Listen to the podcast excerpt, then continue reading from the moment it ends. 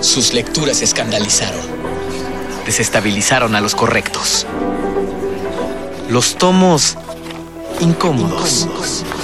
Porque prohibir un libro es invitar a leerlo. En 1859, Londres fue el escenario de un acontecimiento sin precedentes. En noviembre de ese año, miles se arremolinaron en las librerías para adquirir un ejemplar de El origen de las especies, obra escrita por el naturalista Charles Darwin.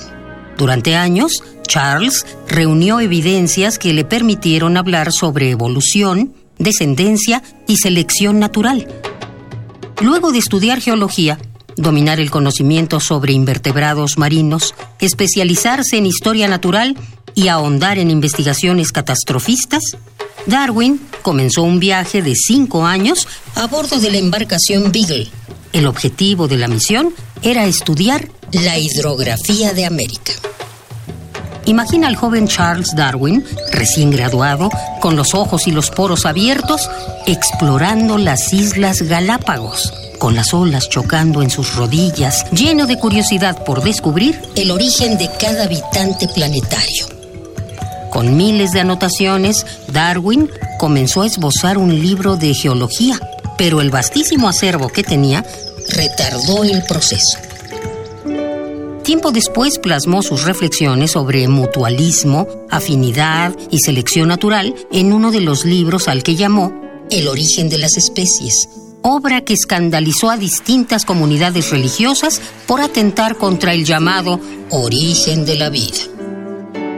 El veto al libro de Darwin comenzó en el Reino Unido, pero se extendió a Grecia y Yugoslavia.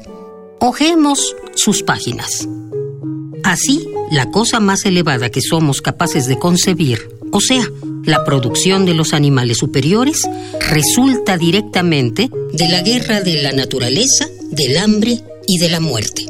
Hay grandeza en esta concepción de que la vida, con sus diferentes fuerzas, ha sido alentada por el Creador en un corto número de formas o de una sola, y que mientras este planeta ha ido girando, se han desarrollado y se están desarrollando a partir de un principio tan sencillo, infinidad de formas, las más bellas y portentosas.